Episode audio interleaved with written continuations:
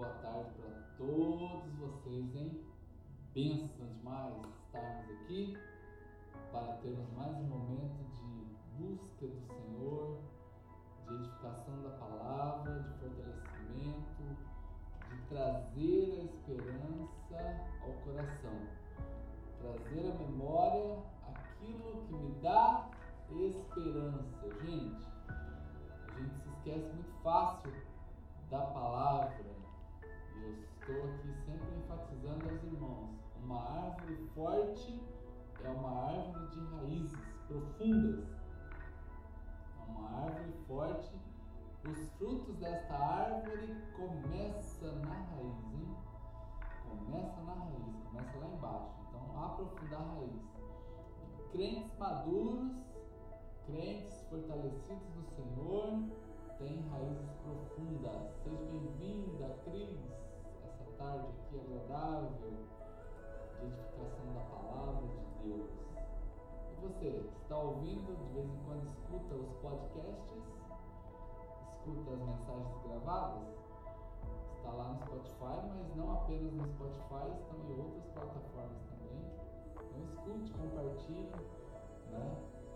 Porque vai acrescentando ao nosso coração. Seja bem-vinda, irmã Jolene todos os irmãos que estão aqui nessa tarde para a gente ter esse momentinho aqui junto com vocês, né? Bom, né?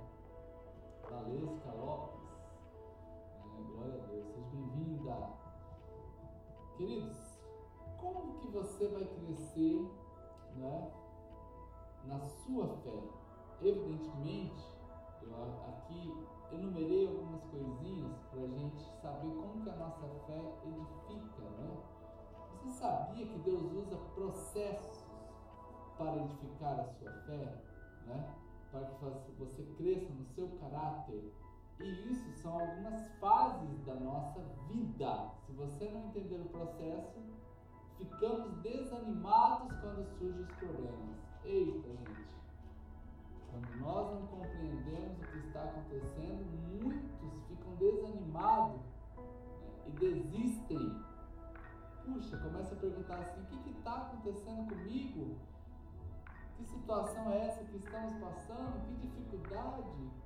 Então, querida, quando nós começamos a compreender os processos de Deus para nós, é quando nós começamos a entender o processo da nossa fé.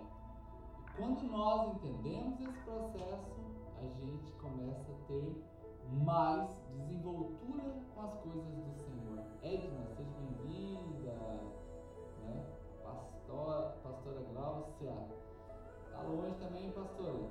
Em Portugal, né? Que bênção. Seja bem-vinda aqui. Queridos, então nós vamos o quê?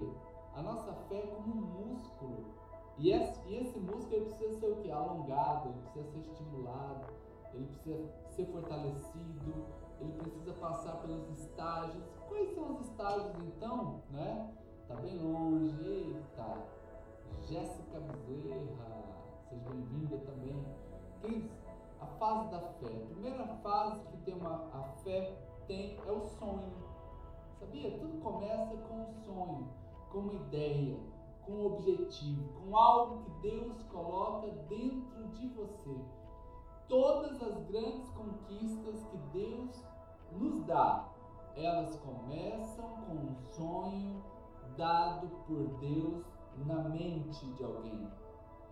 Deus planta um sonho dentro de você. Então você começa o que agora? Trabalhar a sua fé para que esta realidade aconteça.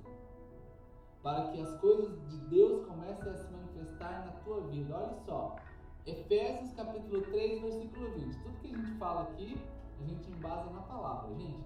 Olha, Deus é capaz de fazer muito mais do que jamais ousaríamos pedir ou sonhar. Ou, ei, Deus é capaz de fazer muito, muito. Né? Quem está entendendo aí, vai levantando a mãozinha aí.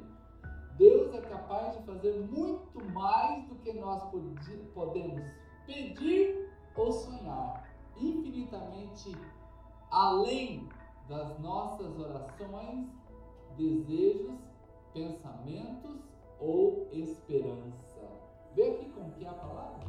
Então, a, a fase da nossa fé, começando com um sonho. O primeiro momento da fé, então, é um sonho, é uma ideia, é uma esperança que você tem, é um desejo. E aí a promessa é que o Senhor pode fazer muito mais do que isso. Eita, Márcio, seja bem-vindo. Marcinho, Bela. Né? Então, irmãos, é quando nós entendemos então, o primeiro estágio da fé é um sonho. Ei, pensa uma coisa grande aqui comigo. Aqui. Quem está pensando uma coisa assim? Uma coisa além. Imagina aí um avião rosa de cinco andares com 40 pneus. A pista de avião é sua, numa propriedade que você tem, ao lado do mar, com uma montanha à esquerda e a sua piscina tem uma cachoeira. Conseguiu imaginar tudo isso aí? Agora eu digo para você, ó, eu, eu, eu imaginei coisas sua casa, a piscina tem uma cachoeira. Do lado do mar, com uma pista de avião, com um avião cor-de-rosa de cinco andares. E você conseguiu imaginar? Querido, e tudo isso que você pensar, Deus pode fazer mais. Eita! Tudo esses absurdos que nós pensamos agora aqui nessa pequena reflexão, Deus pode fazer. Tá, se a primeira fase da minha fé é um sonho, qual é a segunda fase da minha fé então, hein? Hein? Coloca o ouvidinho aí para ouvir. A segunda fase do nosso sonho é uma decisão. Porque um sonho, ele se torna inútil quando você apenas pensa ele. Você sabia que para cada 10 pessoas que sonham, a média é de um que se propõe a realizar? A média é de um que toma uma decisão? Ei, lembra de Daniel? Daniel foi para a Babilônia. Somente Daniel decidiu não se contaminar com as iguarias do rei. Todo mundo que foi junto com ele, que não foi pouca gente, resolveu se contaminar. Daniel ainda conseguiu mais três adeptos: o Abdinego, Mesaque e Sadraque, né? Queridos, então decisão este é o momento da verdade em que você vai investir o seu tempo, o seu dinheiro, a sua energia, a sua reputação, abrir mão da segurança. Se você quer andar sobre as águas, precisa sair do barco, querido. Segundo estágio da nossa fé, é são decisões que nós vamos tomando. Para você andar sobre as águas, vai ter que deixar o barco vai ter que sair daquele local seguro. Tiago diz aos seus leitores, Tiago 1, 6, 7, 8, né? você deve acreditar e não duvidar. Um homem medroso, ele é instável em tudo o que faz. Você deve acreditar e não duvidar. Aí vai citar o exemplo do barco que é levado de um canto para o outro. Queridos, um homem medroso, um ser humano medroso, ele está mostrando que ele não tem fé. Então, a primeira fase nós falamos aqui sobre um sonho, sobre uma decisão, e agora nós entramos na fase da espera. Sempre haverá um tempo antes que o sonho se torne se torna realidade. Seja bem-vinda, Eli. Eita, gente, talvez eu estou falando com alguém aqui que está nessa fase, gente. Aliás, o Espírito Santo está ministrando no meu coração que existem muitos irmãos aqui que estão justamente na fase da espera. Na fase da espera. Tome posse desse momento para você. Abacuque capítulo 2, versículo 3 diz assim: Essas coisas que planejo não acontecerão de imediato.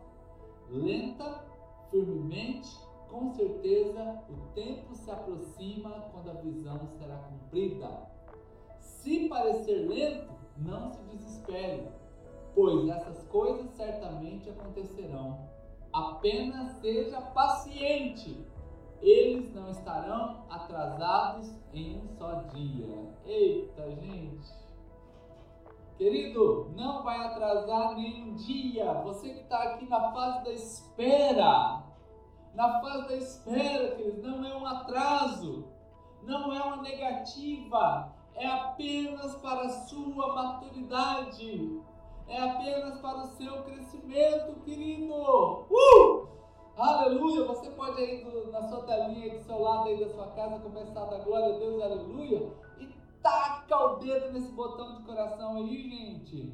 Para você que está na fase da espera, para você que está esperando um milagre, tome posse disso, Abacuque 2, 3. Essas coisas que planejo não acontecem de imediato, são lentas, firmemente, mas com certeza o tempo se aproxima. E o final do versículo é: elas não estarão atrasadas nem um só dia. Aleluia! Aleluia! Que ele celebra Jesus aí na sua casa, porque é justamente isso aqui, são fases da nossa fé e a espera está dentro disso, gente. Então eu tenho aqui uma fase de sonho, uma fase de decisão e uma fase de espera. Oh. Mas também tem a fase da dificuldade, gente. É! Uh! E eu profetizei esses dias aqui para vocês: para cada problema que você tiver, virão duas bênçãos acompanhadas. Ai, Jesus. Querido, agora os problemas começam a aparecer. São dois tipos muito comuns aqui. Eu anotei aqui, são críticas e circunstâncias. As pessoas que criticam o que você está aguardando em Deus e as circunstâncias que vêm para atrapalhar. Talvez seja o Covid-19, talvez a quarentena, talvez um problema econômico, eu não sei. Mas são críticas e circunstâncias que tentam atrapalhar aquilo que Deus faz. Querido, não se preocupe Descanse em Deus. No momento pode estar difícil, mas isso vai mudar. 1 Pedro, capítulo 1, versículo 6 e 7 diz assim: Prove a sua fé, que é mais valiosa, infinitamente mais valiosa que o ouro. Eu provo a sua fé, momento de dificuldade, porque a sua fé, ela é infinitamente mais valiosa que o ouro. Eita, gente! Ó, vou contar um segredo pra você, vou até chegar perto do telefone aí. Põe o, o telefone perto do seu ouvido tem um segredo para você que talvez você não sabia. Vou te contar agora. Você é rico. Vou repetir aqui. Você é rico. Vou repetir de novo. Você é rico. Olha só ele prova a sua fé. E esta fé, ela é infinitamente mais valiosa que o ouro, gente. Ah, querido. 1 Pedro, é, capítulo 1, versículos 6 e 7. Tome posse, desta fé que o Senhor colocou dentro de você. Vem a dificuldade, a prova da nossa fé. Né? Eita. Voltou aqui, parece que tinha caído. Voltou? Vocês estão me ouvindo? Estão me ouvindo aí, irmãos? Está caindo aqui o negócio? Glória a Deus. Estão me ouvindo? Para a gente orar aqui? Caminhar aqui. Quem está me ouvindo aí? Quem está me ouvindo? Dá um sinalzinho aí. Amém. Está ouvindo? Que bênção. Glória a Deus. Aqui apareceu alguém que tinha caído aqui. Queridos, olha que coisa linda, gente. Dificuldade. Oh, irmãos, que nós sejamos desses que, ah, que acreditam. Querido, não desanime. Eu sei, eu sei. É, voltou bem na parte que você é rica, né? Agora sim. É para gravar, gente. Foi bem na hora do segredo. Vê que o diabo tentou atrapalhar, né? Oh, amados, nós não podemos ser daqueles que retrocedem. Se eu puder contribuir de alguma maneira aqui com vocês nesses dias aqui, que a gente está passando essas lutas, eu estou aqui para contribuir com a sua fé, para fortalecer a sua fé, para firmar esta palavra dentro de você. Né? Esta fé provada, né? esta fé que é provada que justamente ela mostra o seu valor e qual é o valor da sua fé, é infinitamente mais valiosa que o ouro, queridos. Ou seja, se ela é mais valiosa que o ouro, aqui a gente então tira de lado toda a questão de riqueza monetária deste mundo e a gente começa a ter a nossa vida mudada e transformada, não a partir de bens, mas a partir da nossa experiência com Deus, a partir daquilo que o Senhor está plantando dentro de nós, a partir daquilo que Ele colocou dentro de você, que é a semente mais valiosa que existe no mundo, que é essa crença em Jesus, que é o seu espírito que um dia voltará para Deus. Querido, então se nós estamos passando por problemas, fique tranquilo, esta é uma parte que a nossa fé é provada. E aqui para a gente orar aqui, é, último momento, né, penúltimo momento, onde nós encontramos que o impossível começa a acontecer. É a quinta fase, depois da dificuldade, né, nós temos agora o impossível que começa a acontecer. A situação ficou difícil, mas agora abriu o caminho para o impossível. Seja bem-vinda, né, Anne? Eita, Madrecita Argemira está aqui, hein? Glória a Deus. Querido, é quando a gente se encontra encurralado, quando parece que não tem mais jeito, quando as coisas não parece que não vão mais caminhar. Este é o momento onde a nossa fé se manifesta para o impossível. Olha só, vou ler aqui o texto, segunda carta aos Coríntios, capítulo 1, versículo 8 e 9. Porque não queremos, irmãos, que ignoreis a tribulação. Olha só, lembra a dificuldade que eu falei agora há pouco? Que nos sobreveio na Ásia, pois que fomos sobremaneira agravados mais do que podíamos suportar, de modo tal que até da vida nós desesperamos. Alas. Mas, já em nós mesmos, tínhamos a sentença de morte, que não confiássemos em, Deus, em nós, mas em Deus, querido, que ressuscita os mortos. Glória a Deus! A situação parece desesperadora? Parabéns! Você está à beira de um milagre, gente. Ei, a situação parece difícil?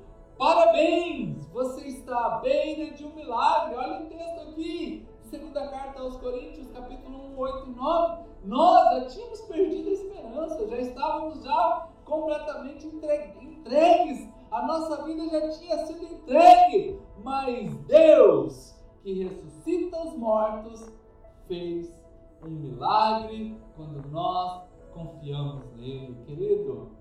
É o momento do impossível. O momento do impossível é o momento do milagre. É o momento que você é como o povo saindo do Egito. Atrás dele, deles está o exército de Faraó. Na frente está o mar. Não tem para onde ir. E é quando Deus diz para Moisés: toque nas águas e o mar vai se abrir, que Deus construiu um caminho onde não tinha gente. É isso. Milagres são assim. Milagres são coisas extraordinárias para nós. E por fim, para a gente orar aqui, é o momento da entrega, onde o Senhor entrega a resposta sobrenatural. Milagrosamente as coisas são organizadas. Deus gosta de transformar a crucificação em ressurreição. Deus gosta de transformar a crucificação em ressurreição, para que nós possamos ver a grandeza dele, gente. Salmo 27, versículo 13, diz assim: Espero que o Senhor me livre mais uma vez, para que a sua bondade esteja comigo. Oh, querido, mais uma vez, mais uma vez. É hoje, o salmista diz assim: ensina-me a contar os, os meus dias para que eu viva em sabedoria. Deixa eu perguntar aqui: quantos dias você tem de vida, gente?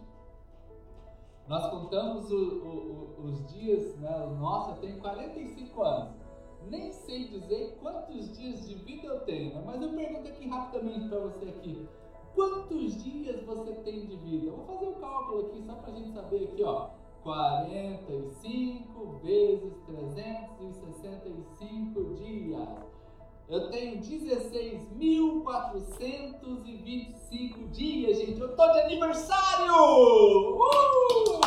Manda bolinho pra mim aí, porque hoje é aniversário. Hoje é um dia de aniversário. Amanhã será outro dia de aniversário. Amanhã vou estar com 16.426 dias. E o Salmo 27 diz assim: Senhor, livra-me mais uma vez. Livra-me hoje. Hoje é o dia 16.425. Me livra de novo, Pai. E eu vou ver a sua bondade comigo, queridos. Quantos dias você tem?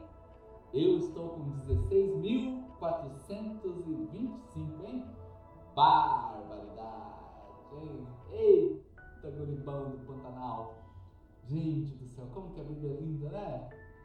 Quando a gente começa a, estudar a Bíblia, do jeito que a gente tem estudado aqui, essas palavras de fé, ah, querida, muita coisa que entra no coração.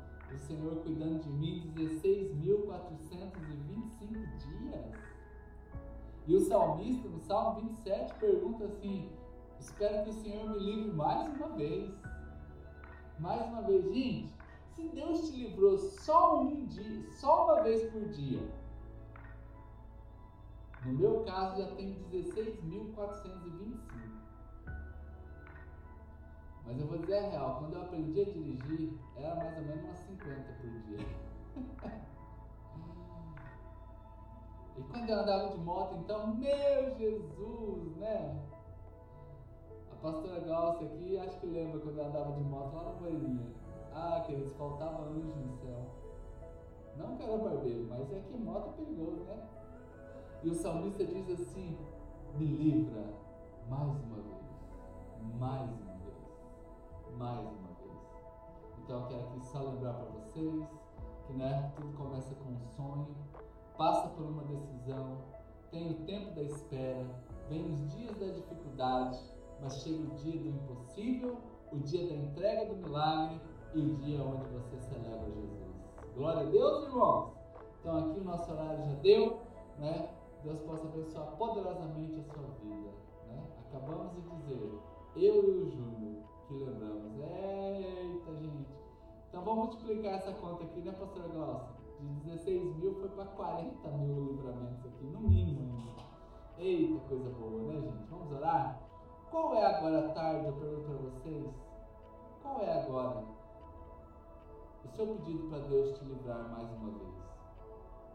Será que é uma dívida? Será que é o medo do coronavírus?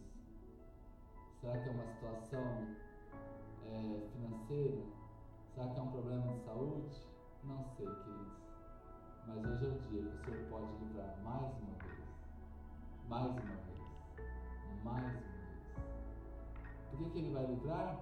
Para que eu veja a bondade dele para comigo. Só você ler o Salmo 27, versículo 13. Pai, em nome de Jesus, eu abençoo aqui cada irmão que está comigo nesta tarde. Que o Senhor lhe dê muita graça, sabedoria. Eles vivam o extraordinário, os milagres do Senhor aconteçam na vida deles. Deus eu os abençoo e faz mais uma vez nessa tarde um grande milagre. É a minha oração pelos seus filhos, em nome de Jesus. Amém. Queridos, vamos fazer o seguinte. É, tira um print dessa tela aí, posta lá. Eu estou com 16.425 dias. Aí você coloca o tanto de dia que você tem aí. As mulheres estão liberadas, né? Mas os meninos aí, manda bala aí né? porque a gente vai saber que todo dia aqui Deus fez um milagre por nós, tá bom? Queridos, nós estamos juntando papel higiênico para mandar lá para Pará, papel higiênico. Quem quiser me ajudar, está aqui essa conta bancária aqui, é, é a conta da nossa igreja. Você que é da igreja pode mandar o dízimo, né, a sua oferta. E você, irmão que está aqui, quiser colaborar para a gente ajudar 200 famílias lá no Pará, né?